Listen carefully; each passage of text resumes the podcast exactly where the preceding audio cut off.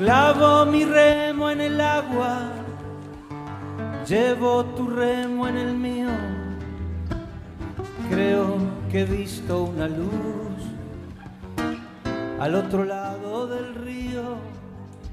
Buenos días, buenas tardes o buenas noches. Sean todos bienvenidos a otro programa más de literatura, poesía y canto, siempre por www.radio.latinocine.com y retransmitido por www.radiotorsalitoargentina.com de allí del amigo el Chango Namahuel. Creo que, creo, porque estaba solucionando algunos problemitas que a lo mejor se unía hoy a la transmisión en Radio Emisora Guardabosques de, de Villa García. Eh, vamos a ver, bueno, si se unió, ahí estamos con todos los oyentes. También estamos transmitiendo por... Eh, YouTube, el YouTube de Eduardo Bugallo, el Facebook de Eduardo Bugallo y por puntolatinotv.com. Es un logro de la radio, ¿no? Que tienen un canal de televisión. El primer, canal, primer canal de televisión de habla hispana de, de cine o de Australia, no sé. Tienen que conectarse con www. No, dice no, punto para- latino no, TV. Claro. Para el canal Punto solo- com, y ya está. Para el canal solamente puntolatinotv.com. Ok.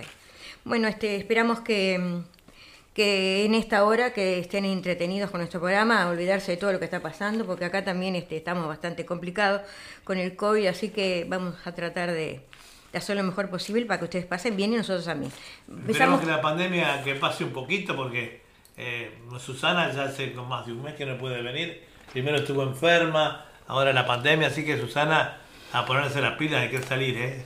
Bueno, eh, Eh, si te parece si empezamos con un canto. Sí, antes quería saludar, eh, porque ayer nos llamó durante el programa Fantasía Musical a la señora Jacqueline eh, Nerón, este, que, que nos llamó ayer para felicitarnos por el programa, pero eh, ayer fue un programa tremendo, eh, con muchos llamados. Así que muchas gracias Jacqueline, sabemos que vos y tu mamá van a estar escuchando el programa. Siempre están atentos a todos los hoy. programas ¿no? de Radio Punto Latino Cine, Dale, vamos arriba.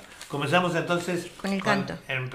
de los Eh, moldeños. Mensaje de Chacarera, es un conjunto del general Moldes, Los Moldeños. De Salta, Argentina, ¿no?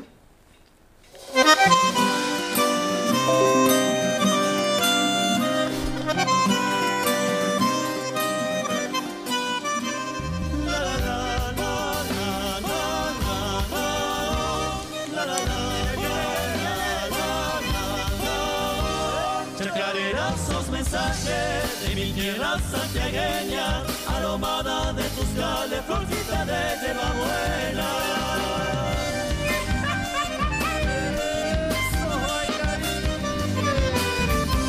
Pentagrama que en la noche,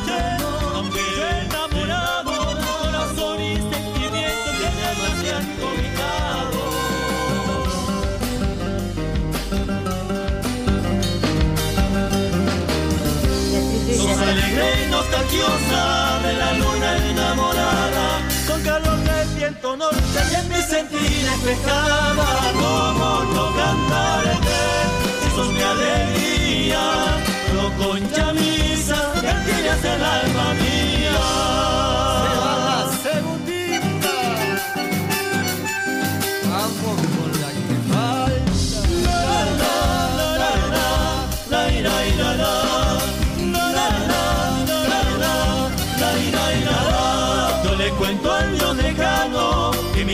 y te sigo, te devuelvo el sentimiento de esa figura argentina.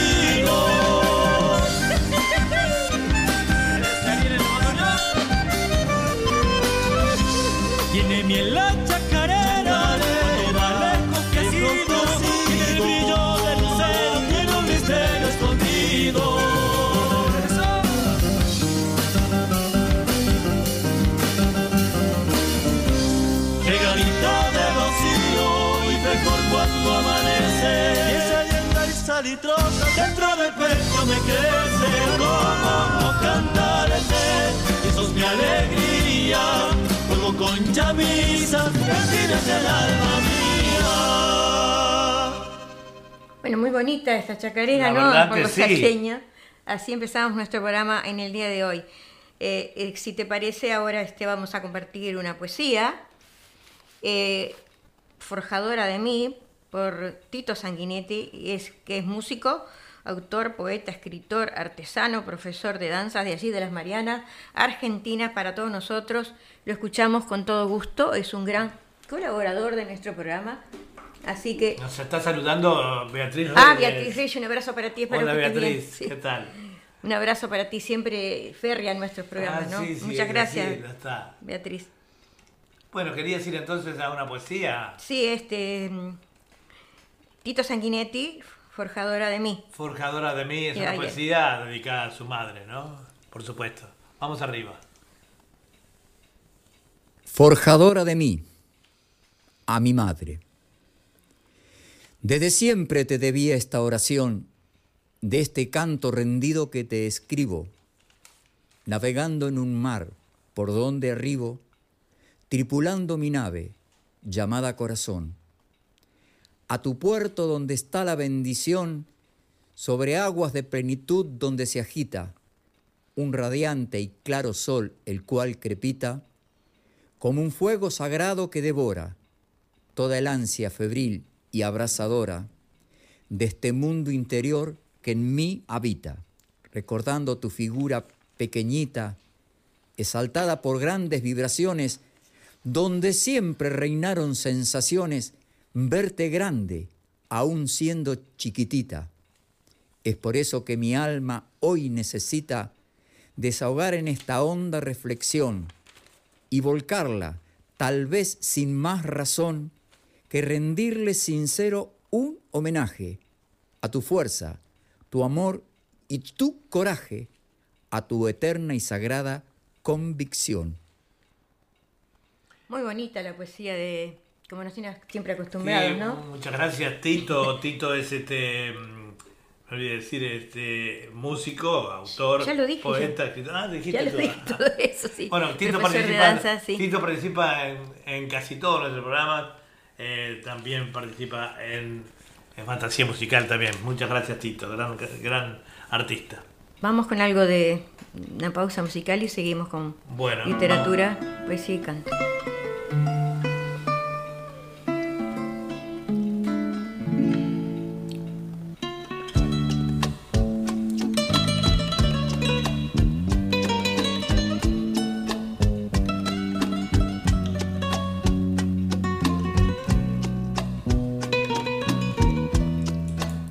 Bueno, vamos a hablar un poquito, este, que le van a hacer una serie a, Isabel Allende. Isabel, la historia íntima de la escritora, van a hacer una, serie, ¿no? La, historia íntima de la escritora Isabel Allende. Las biografías de, personalidades culturales tan populares y conocidas como la escritora Isabel Allende siempre despiertan una gran curiosidad entre todos sus lectores y más en este caso que es una de las escritoras que más vende a nivel mundial en lengua castellana.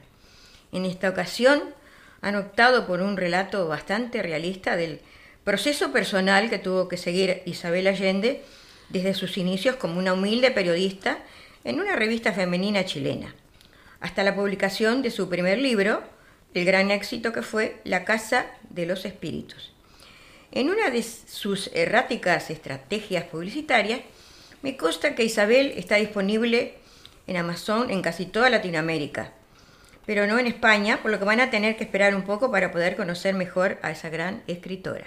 Digamos que esta nota eh, está escrita por Lorenzo Mejino.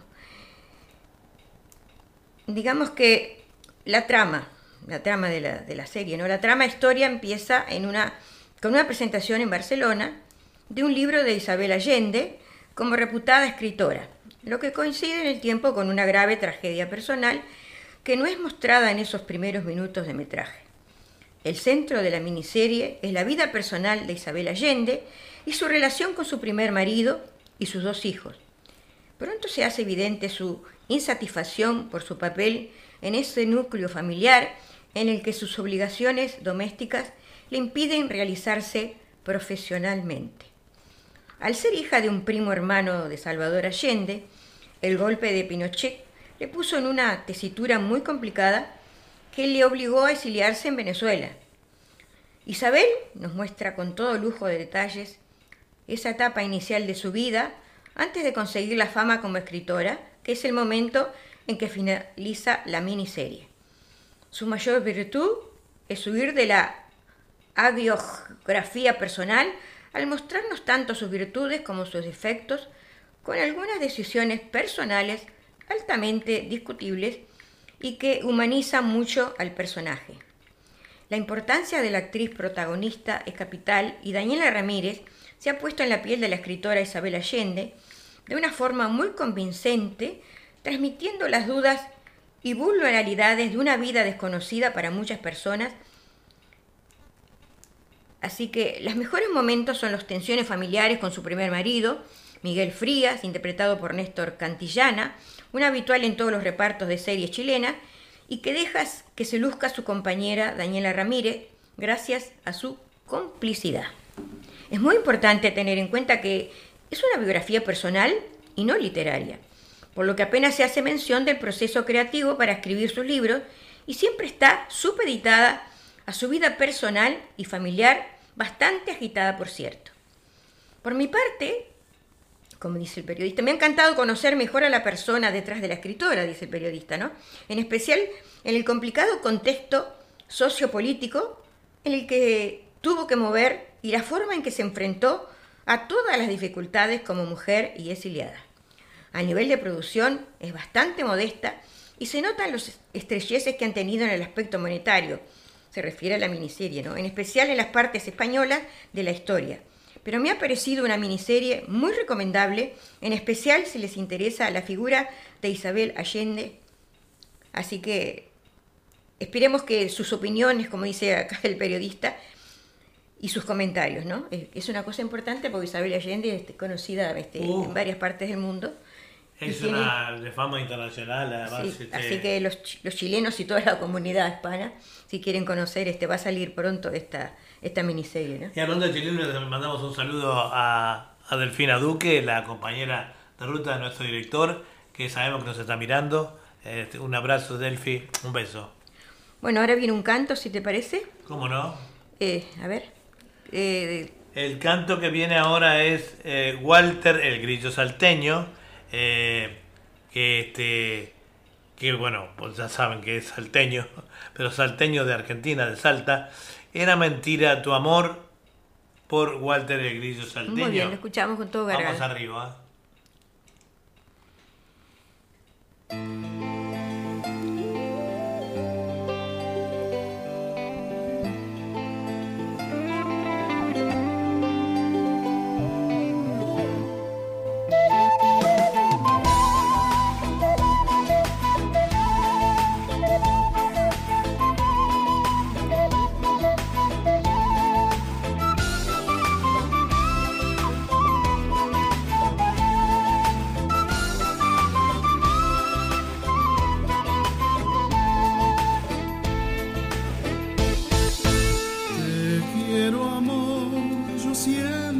te decía y tu partida rompió mi corazón, haciendo que tu adiós sea como un castigo.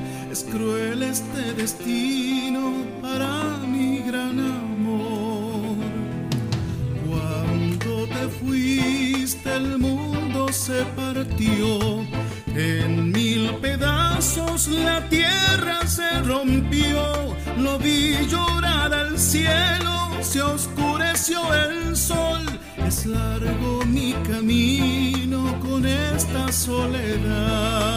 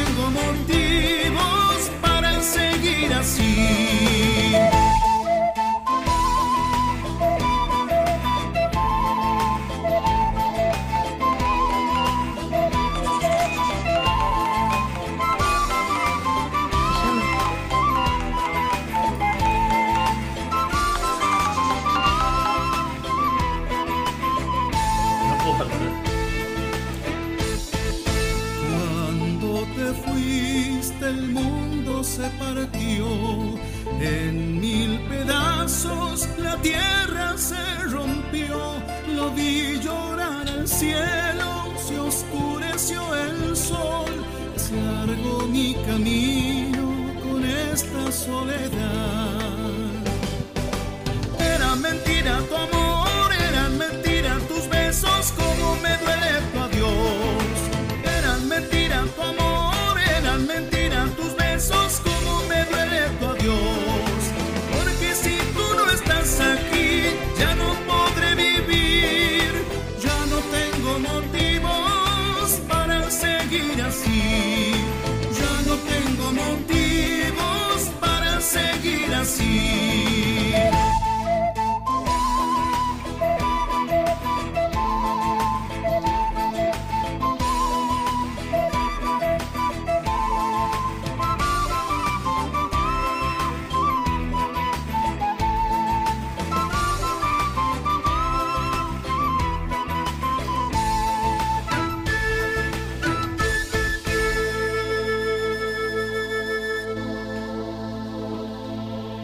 Bueno, agradecemos también a Walter Grillo por esta pieza musical, ¿no? Que, no, que es también de Salta, Argentina.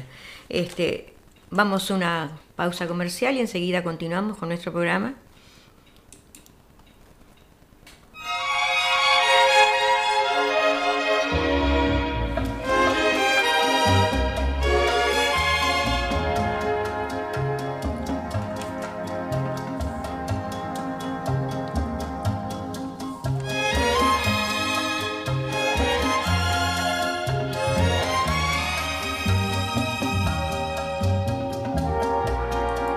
Bueno amigos, y ahora continuando en el día de hoy, eh, 2 de julio, es acá, 13 grados, 13 a 14 grados había hoy, ¿no? Sí, va a ser un día muy lindo. nublado, muy nublado, con mucha niebla. Vamos a llegar a unos eh, 19 grados La hoy verdad que está haciendo un poco frío, no sé, yo bueno. siento, húmedo, no sé.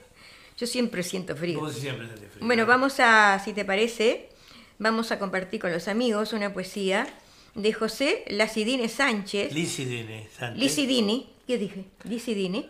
Sí. Eh, Sánchez, José Lucidine Sánchez, que se llama Intemperie. El mismo es asesor cultural, miembro de UNESCO, ciudadano ilustre de Departamento de La Valleja, Minas, eh, y nos entrega, como dijéramos, escritor, también poeta, Intemperie para todos nosotros. Muy bien.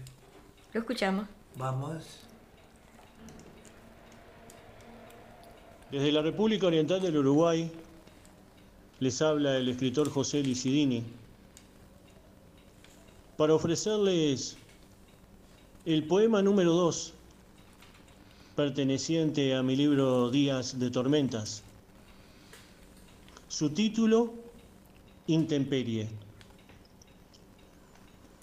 Intemperie de las calles montevideanas, donde la basura ve donde la basura habla, donde los contenedores poseen vida propia, sonríen, lloran y saludan hasta educadamente, sin violencia, casi con resignación, como si una vida así fuera natural.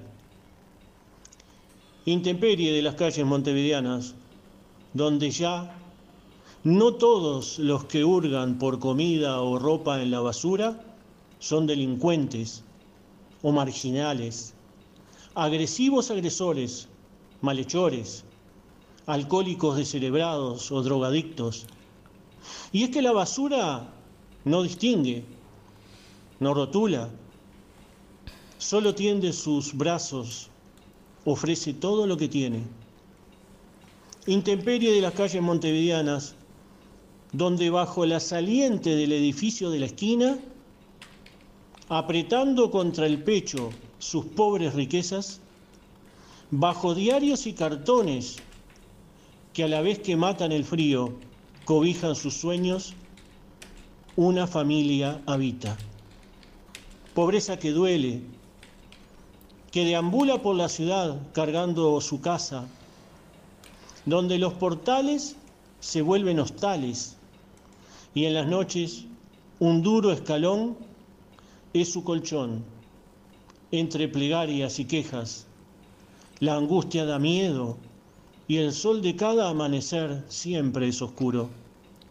Intemperie de las calles montevideanas, donde no hay nobleza, ni reglas, ni maestros, ni a gobiernos que interese, más que transformar los nombres en números, la dignidad en pretextos y su arrogancia en inmoralidad e indecencia. ¿Quién en la intemperie de las calles montevideanas, en misión de rescate, será tan valiente y fanático como para golpear audaz la faz aterradora de la miseria? Y aún más, se volteará para verla de frente sin temor a convertirse en piedra.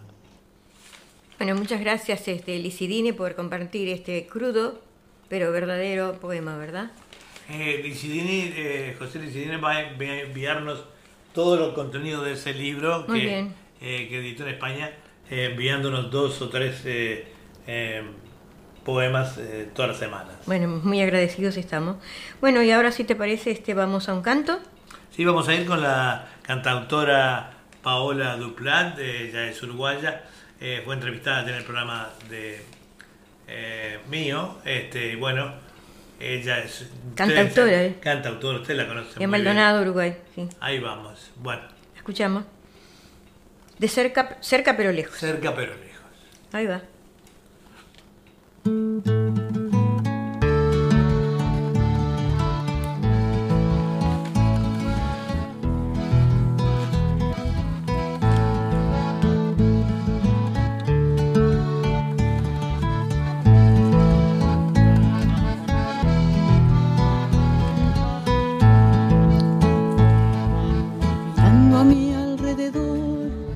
Vaya susto me pegué. ¿A dónde hemos llegado? Los humanos yo pensé. ¿A dónde hemos llegado? Los humanos yo pensé. Rodeada de tanta gente, pero sola me sentí al ver que nadie me mira.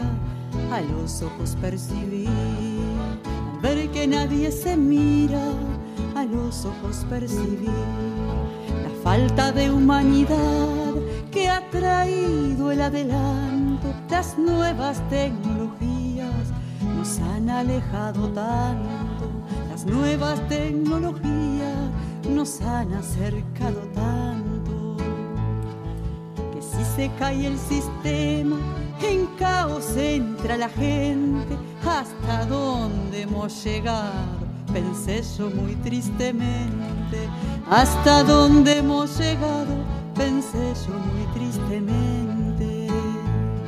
No puedo negar que hay cosas positivas que ha traído, pero nada sustituye el abrazo de un amigo pero nada sustituye el abrazo de un amigo.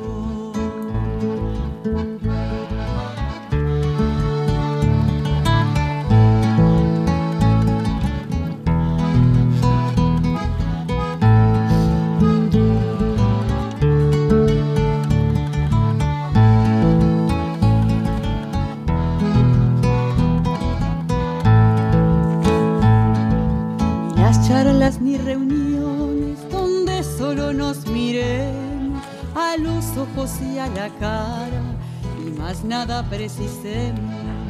A los ojos y a la cara y más nada precisemos. Ahora que estoy pensando me entra un poco de nostalgia de los tiempos en que solo solo se escribían cartas. De los tiempos en que solo, solo se escribían cartas, donde se veían los niños en las veredas jugando, en las plazas, en los parques, lo natural disfrutando, en las plazas, en los parques, lo natural disfrutando. No puedo negar que hay cosas positivas que ha traído, pero nada sustituye el abrazo de un amigo, nada sustituye el abrazo de un amigo. Bueno, gracias Paola por estar siempre colaborando en nuestro programa. Ya ha colaborado más de una vez. Te agradecemos y te mandamos un abrazo también a ti. Bueno, vamos a hablar un poquito de esta noticia que salió el 29 de... Ahora dice, tras 60 años de omisión, la obra de la poeta uruguaya Cristina Peri Rossi es publicada en Argentina. Esta uruguaya nacionalizada española traducida a 20 idiomas, premiada y referente de los feminismos, a sus 79 años, reunió medio siglo de poemas en Detente, Instante, Eres tan bello, un libro que, en palabras de la escritora María Teresa Adrueto, permite entrar en esa verdad del otro. Por primera vez se publican en Argentina textos de Cristina Peri Rossi, una omisión llamativa por lo cercano de esta escritora a nuestra cultura, y lo fundamental de su obra. Uruguaya, nacionalizada española, traducida a 20 idiomas, premiada y referente de los feminismos, como dijimos a sus 79 años, reunió medio siglo de poemas en Detente instante, eres tan bello. Adroeto permite entrar en esa verdad del otro que Peri Rossi narra como en una lengua feroz y sin disfraces. Peri Rossi ya había escrito novelas y cuentos premiados, el libro de mis primos, Los Museos Abandonados, cuando a los 31 años, en 1972, dejó Uruguay ante el avance de las dictaduras en la región.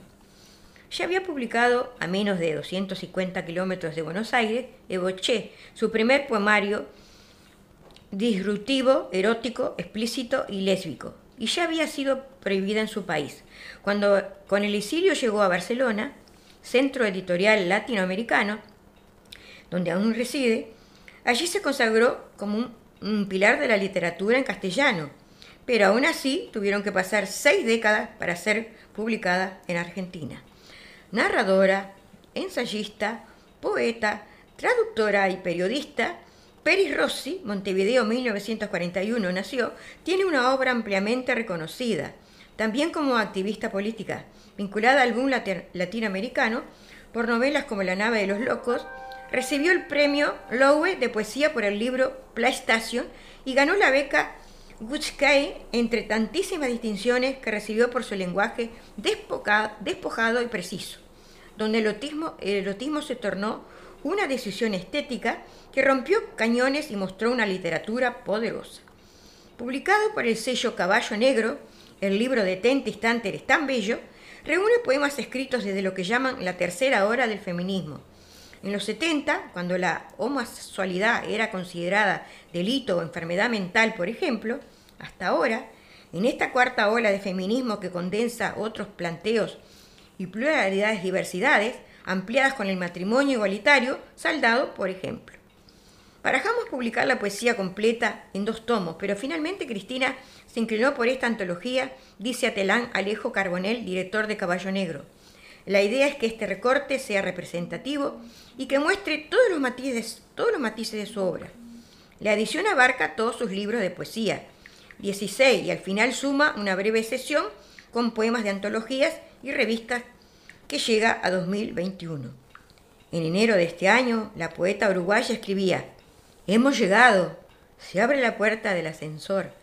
Feliz regreso cuando sea, lo digo yo, que hace 20 años no regreso a Montevideo, mi ciudad. Allí también las noches son perfumadas y llenas de estrellas. Y entro a la sala de encardiagrama con el rostro del joven moreno y piel delicada como una flor, en lugar de, abarcarme grandote de la enfermera, del trasero grandote de la enfermera, dice, y la bestia que lo quería montar. Ojalá el camillero pueda regresar a ver las flores y el cielo estrellado. Con un estado de salud delicado, Peri Rose hace un tiempo no otorga entrevistas, pero en un reportaje concedido en septiembre pasado a la agencia de noticias, F, donde ella misma trabajó, dijo que escribir poesía la hacía sentir viva y que por eso estaba casi terminando un libro que llamaría A punto de poema, sobre las experiencias y sentimientos de los que se ha escrito muy poco, la enfermedad, las relaciones entre médicos y pacientes. Lo sarcástico, lo impiedoso, lo descarnado son calificativos que asociaría con la poesía de Peri Rossi, dice Atelán Adrueto. No solo los asuntos, la poesía como una hembra o la relación escritora y poesía como la relación de una hembra con otra hembra. El deseo sobre todo, el exilio, la lengua como una madre, como materia. Todo eso es el corazón de su escritura, pero hay algo feroz en la forma, como un aullido que tampoco es exactamente una denuncia, sino algo más profundo, desgarrado, como un animal al que pretenden encerrar, una loba a la que dejaron sola. De Soledad, 2016, a los 60 años me encontraba sola, sentada a las 6 de la tarde en un banco de plaza. No podía volver a mi casa porque mi mujer había descubierto que yo tenía un amante. Estos son versos de ella, ¿no? No podía ir a la casa de mi amante porque me había abandonado. Me fui a un hotel, no había ningún libro para leer, de modo que encendí un canal. Pasaban películas de asesinos, psicópatas, drogadictos y policías corruptos, y yo sin poder hablar con nadie. Me, emborraché pensando que en todo este mundo ocurre para hacer películas o literatura, aunque fueran malas. Aunque la cuestión lésbica y el exilio es muy fuerte como asunto en Peri Rossi, el desplazamiento, el modo de mirar a su país de origen y la relación con la lengua potente y a la vez brutal son las sucesiones que despliegan estos poemas reunidos. Sus primeros poemas, indica Andrueto, aparecen en un contexto que no soportan esos asuntos ni esta forma en la poesía, y entonces es leída subterráneamente en una avanzada, en cierta zona del feminismo, un poco en secreto. Yo creo que hasta es posible que haya tenido que irse de su país para poder leída especula ser leída, especula, porque no era eso lo que se escribía en Uruguay, aunque fuera un lugar tan rico en, en formas poéticas, ¿verdad? Dice, hoy las cosas han cambiado absolutamente en lo social, aunque todavía tengamos mucho por qué luchar y que hay un público más amplio que puede disfrutarla. Dejarse sacudir por su poesía, una sociedad que se ha vuelto más porosa para poder recibir una palabra de esa ferocidad y un libro como este que hacía tanta falta. Esto lo escribe Teresa Andrueto. Bueno, y ahora sigamos con una pausa musical. Nos escribe Susana Di Giorgio que dice, hola, recién se me conectó el internet, no sé qué había pasado, un abrazo, un saludo para toda la audiencia. Bueno, lo mismo, la audiencia había preguntado por vos, bueno, dijimos que estábamos un poquito malita y bueno, y ahora apareció este tema del, eh, del COVID-19, pero esperemos que la semana que viene eh, te, te reintegres al programa Acá se siguen los protocolos. Menos el tapaboca usamos todo. Bueno, sigamos con la pausa musical, amigos. Dale.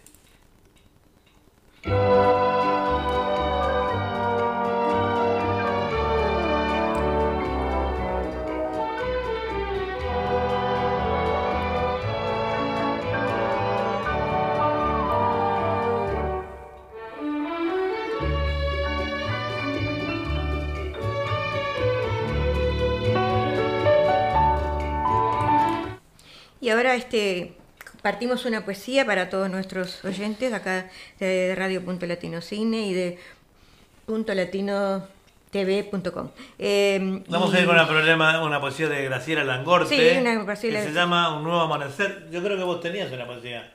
¿O era un tema, una canción? No, esta, ella no canta, ella canta, pero esta es una poesía de Graciela Langorte, Un nuevo amanecer, eh, que ella misma es gestora cultural, embajadora universal poeta, escritora de Tacuarembó, Uruguay, es de paso de los toros de Tacuarembó, ¿verdad? La escuchamos con todo placer para todos nosotros. Vamos arriba.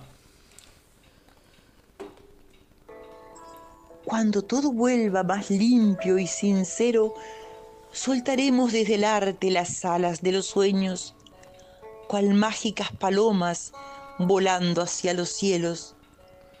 Volverán a iluminarse de luces las miradas se ocultarán las hienas que hoy ríen en manadas, pisoteando la vida, ladrones de esperanza. Cuando caigan los velos oscuros de la infamia y se iluminen las almas en una nueva mañana, se escucharán loores desde tierras lejanas y sonarán melodías, canciones de alabanza y desde el fango oscuro de las bestias destronadas quedarán solo vestigios de una noche un poco larga. Estamos casi al alba. Imprégnate de luces, llena de aceite tu lámpara. Ya casi ha amanecido. No pierdas la esperanza.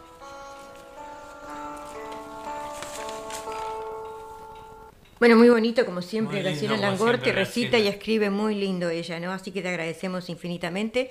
No sé si Y nos muchas gracias por enviarnos eh, eh, esa poesía que a veces eh, estamos luchando porque los, los escritores te, te llenan de poesía de repente se toman su, su, su tiempo. Pero Sí. muchas gracias, este, Bueno. Graciela, por- y a todos los escritores y poetas, ¿no? Bueno, y ahora sí seguimos con efemérides literarias del mes de julio, ¿verdad?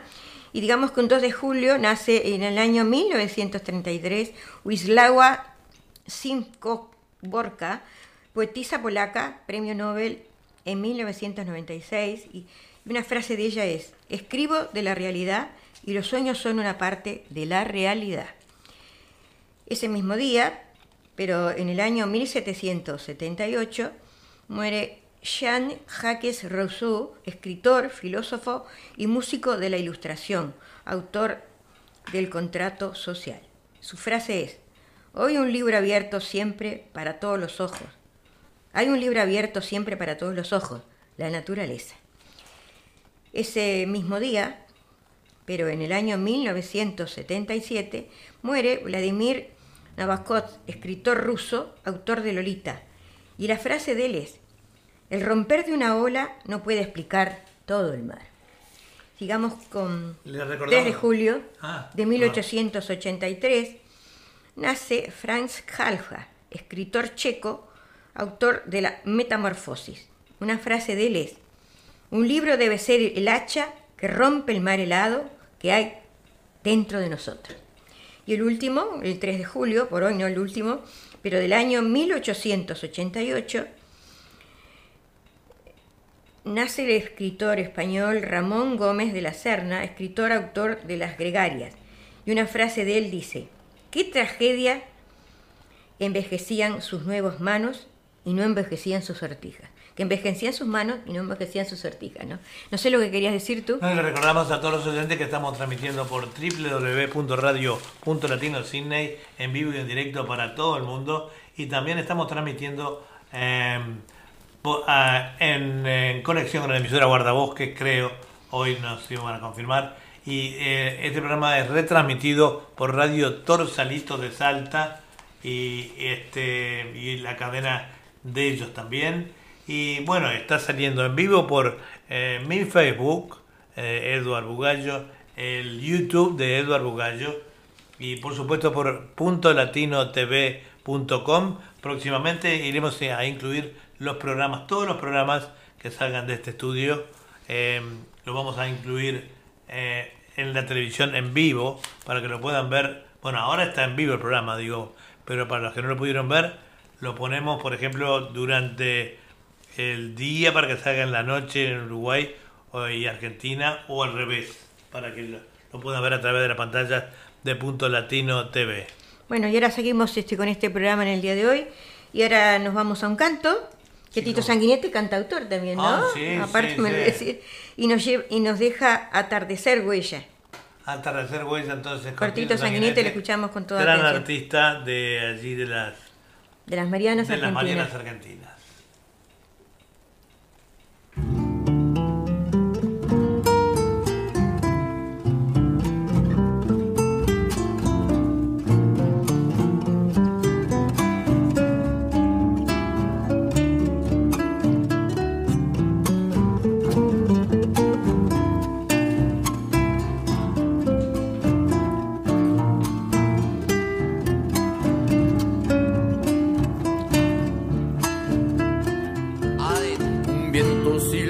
La tarde que se va muriendo ultranza muestra un cielo de llanura tallado de nubes blancas. Un ave que cruza rauda buscando el nido en la rama. Un sol que lucha de nuevo con la tarde que se acaba colgado del horizonte, muestra solo la mitad de su disco sonrosado que lentamente se va. Muy lejana una estrellita que comienza a parpadear, un punto de referencia donde de la vista fijar, ese candil que se mece con toda solemnidad, al fil de plata aparece brillando en la inmensidad.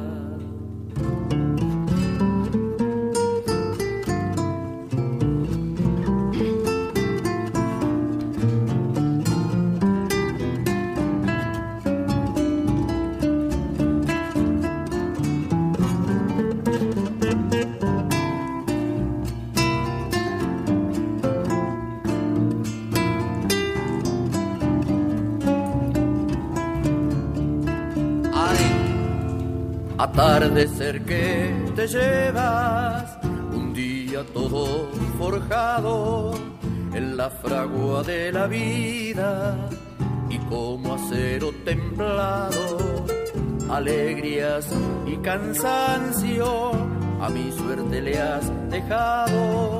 Y este destino de pobre por un día trabajado y el violacio va pujando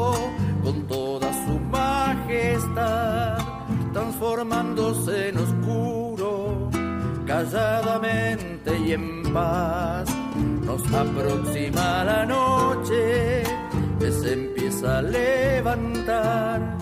Con la luna que se asoma al río para mirar. Cruzan los patos silbando, van buscando una cañada. Y un chingolito me anuncia el día que habrá mañana. Muy bonito ese atardecer, La brilla verdad, por a mí personalmente me gusta mucho cómo canta. Sí, porque tiene una voz muy límpida, ¿no? Muy, Muy límpida tiene. Muy clarito, Sí. muy melódica Cierto. además. Bueno, sigamos de este, con noticias de, de literarias, ¿verdad? Dice, esto es escrito por Nelson Rodríguez y dice, Universo literario, mundos y aldeas literarias, retos y desafíos en el siglo XXI. Se han hablado de sectores fundamentales que configuran el sistema literario, como es el caso de Joaquín Aguirre, el sector creación, producción, distribución, venta, escolar, académico, crítico, documentación, bibliotecas y los lectores. Desarrolla un sencillo esquema del sistema literario, pero falta aún plasmar realidades de lo literario importantes en la actualidad, como por ejemplo el desarrollo del turismo literario, las políticas de protección y preservación cultural, literaria, etc.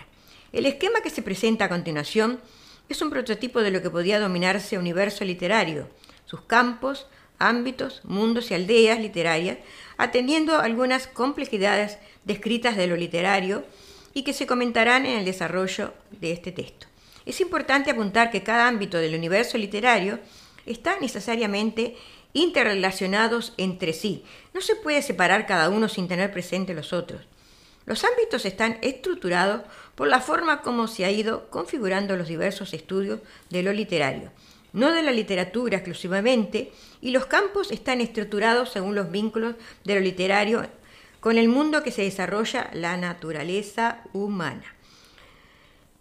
Como Itar Eben Soar, sin duda los textos son los productos más obviamente visibles del sistema literario, al menos en muchos periodos de su historia. Pero asimismo es fundamental distinguir la materia informativa del soporte teniendo esto presente. Es importante anotar tres aspectos fundamentales. Como cuando hablamos del texto, no debemos referirnos solo al texto escrito, pues lo literario no solo se expresa y manifiesta de manera escrita, se puede utilizar otros lenguajes para su transmisión. Tenemos el caso de la oralidad, lo, audiovisual, lo gráfico visual, lo gesto corporal, el iconotexto, gráfico y algunas formas de lo musical o lenguajes de otras partes, de otras artes. Por ejemplo, no podemos descuidar el aporte de la industria del cómic y el mango y el manga al universo de lo literario. Materia informativa y el soporte deben separarse, pues debe tenerse en cuenta el contenido o discurso al soporte físico que se utiliza para su transmisión. El contenido de un cuento puede soportarse mediante la voz, un libro, una secuencia gráfica o una página web. Obviamente que cada soporte determina e introduce características diversas a la forma como se presenta el discurso. Es importante hablar que lo literario no solo incluye al texto como generador único de realidades, debemos hablar de productos contenidos, recursos patrimoniales y fenómenos literarios que no se configuran bajo la forma de texto en ninguna de las posibilidades antes descritas y se pueden visualizar de la siguiente manera. Un producto literario puede ser un bien, servicio o obra que tiene un referente claro con la literatura tradicional o con la configuración de lo literario. Ejemplo, la ruta literaria en la, España, actual de los pasos de Don Quijote de la Mancha, de Don Quijote de la Mancha como un plan turístico. B. Los contenidos pueden verse como construcciones mentales, desarrollados por los lectores, espectadores, escuchas, intérpretes en torno a lo literario.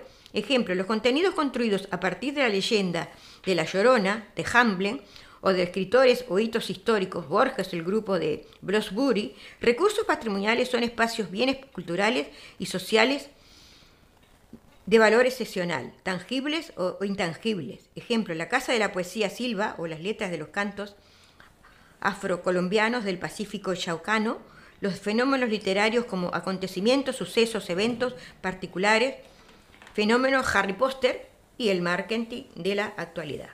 La obra literaria soportada por largos años por el libro han sido para muchos el objeto de estudio de la, literatura y de los estudios literarios.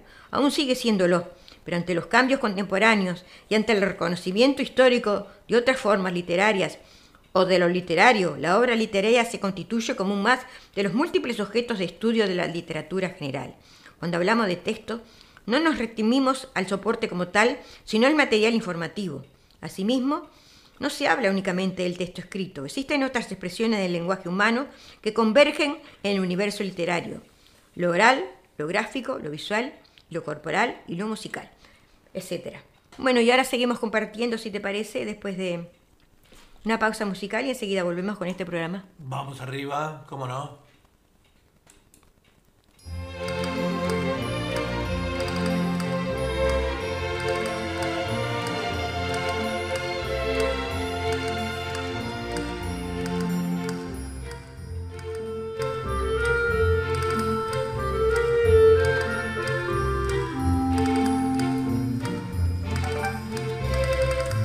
Y ahora seguimos compartiendo una poesía, si te parece, Eduardo. Otra vez con José Landicini, ese gran escritor de allí de, Minas La Valleja, José Lacidine Sánchez. Desenfrenada tormenta. Licidini. No, Lacidine. Licidine. Dale. Desenfrenada tormenta. Poesía. Desafiando tormenta. Vamos ahora entonces con Luis Licidini. Desde la República Oriental del Uruguay les habla el escritor José Licidini y les deseo hacer llegar un gran abrazo afectuoso a todos los integrantes de literatura, poesía y canto, y a la vez compartir con ustedes o comenzar a compartir con ustedes el conocimiento de mi libro, editado en España, en Alicante, y que ya va en su segunda edición, y se llama Días de Tormentas.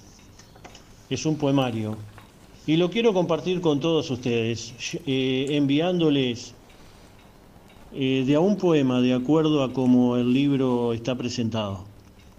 Entonces, para ustedes, el primer poema del libro, que se llama Desafiando tormentas.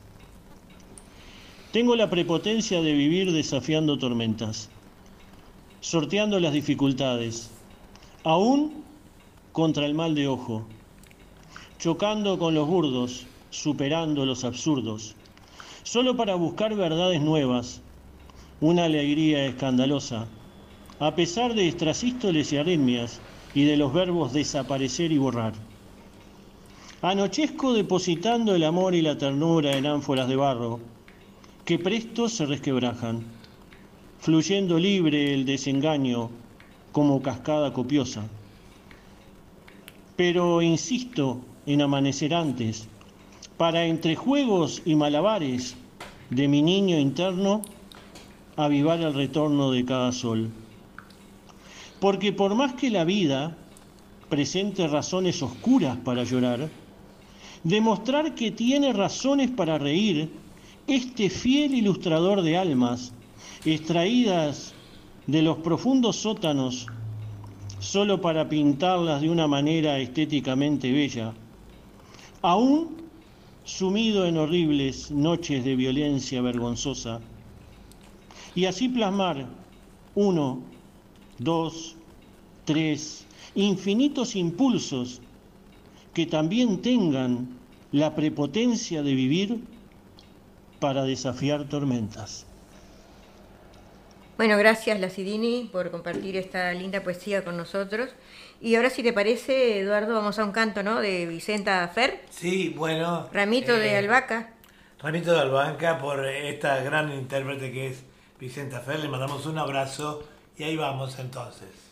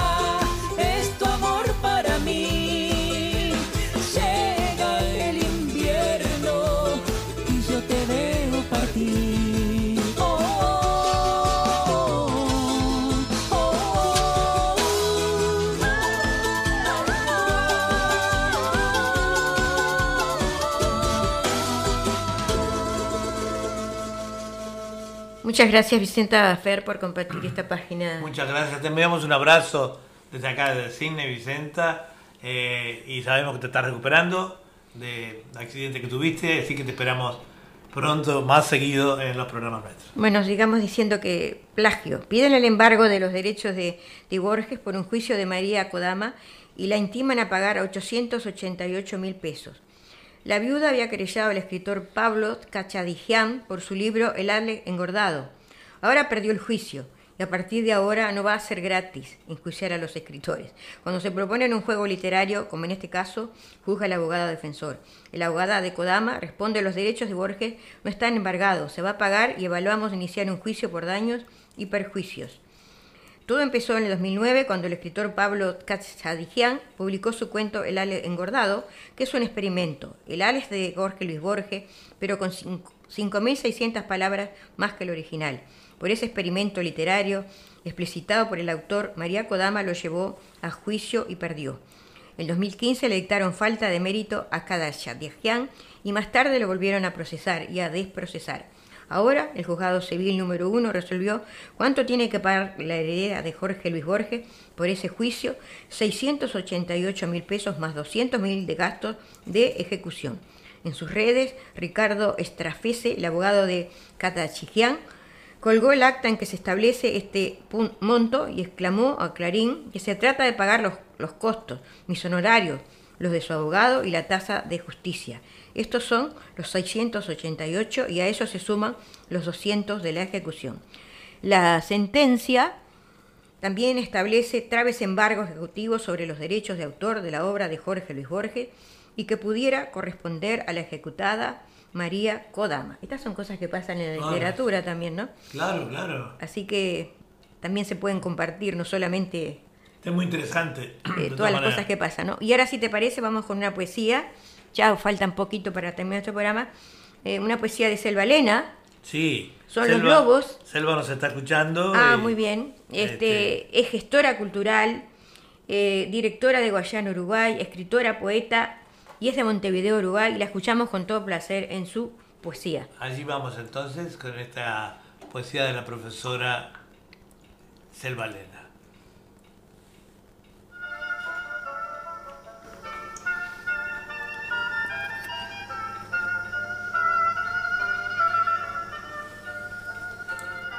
en la estepa desolada, con el cielo de una noche que exprimía sus estrellas como lágrimas, contra el viento que gemía amargamente como cuerda de guitarra, que retuerce su sonido bajo el cielo que lo arranca, un trineo, un trineo todo frágil y crujiente como cáscara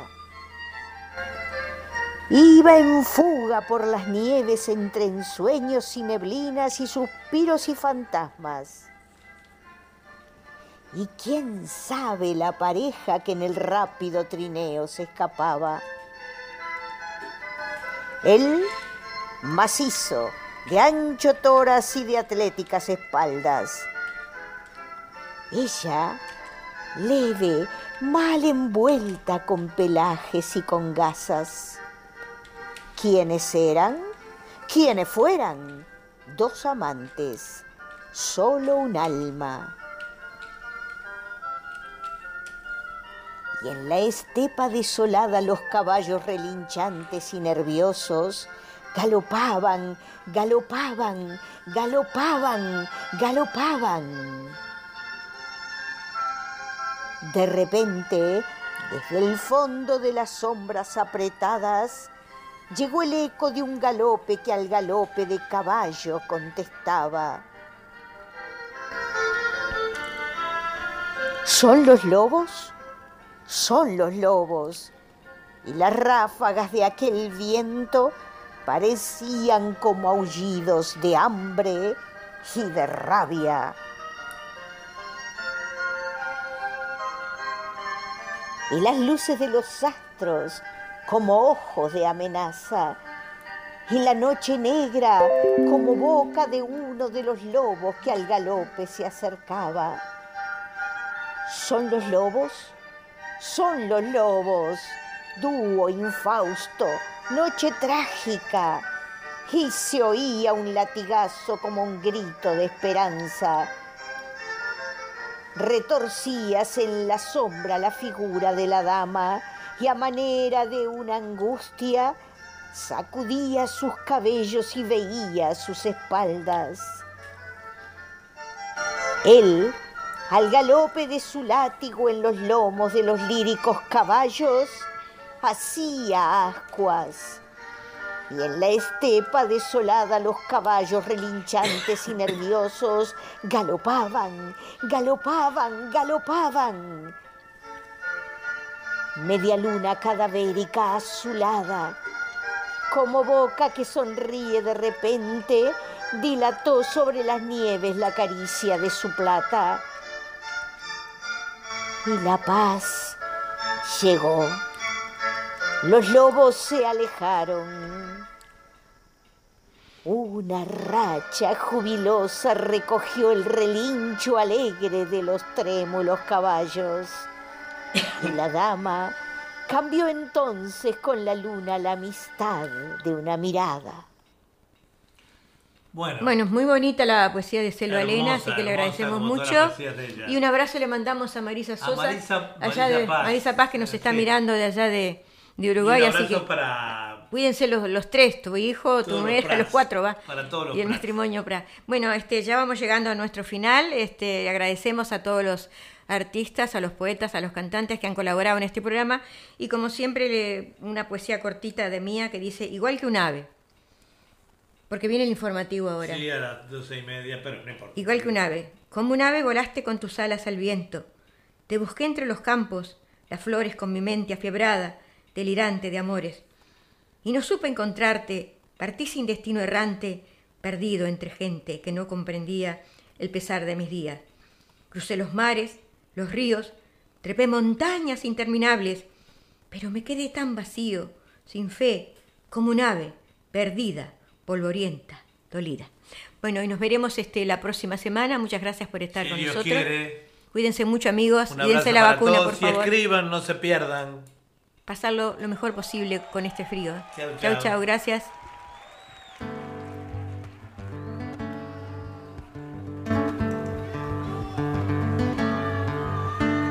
Clavo mi remo en el agua, Hasta la semana que viene. llevo tu remo en el mío. Creo que he visto una luz al otro lado del río.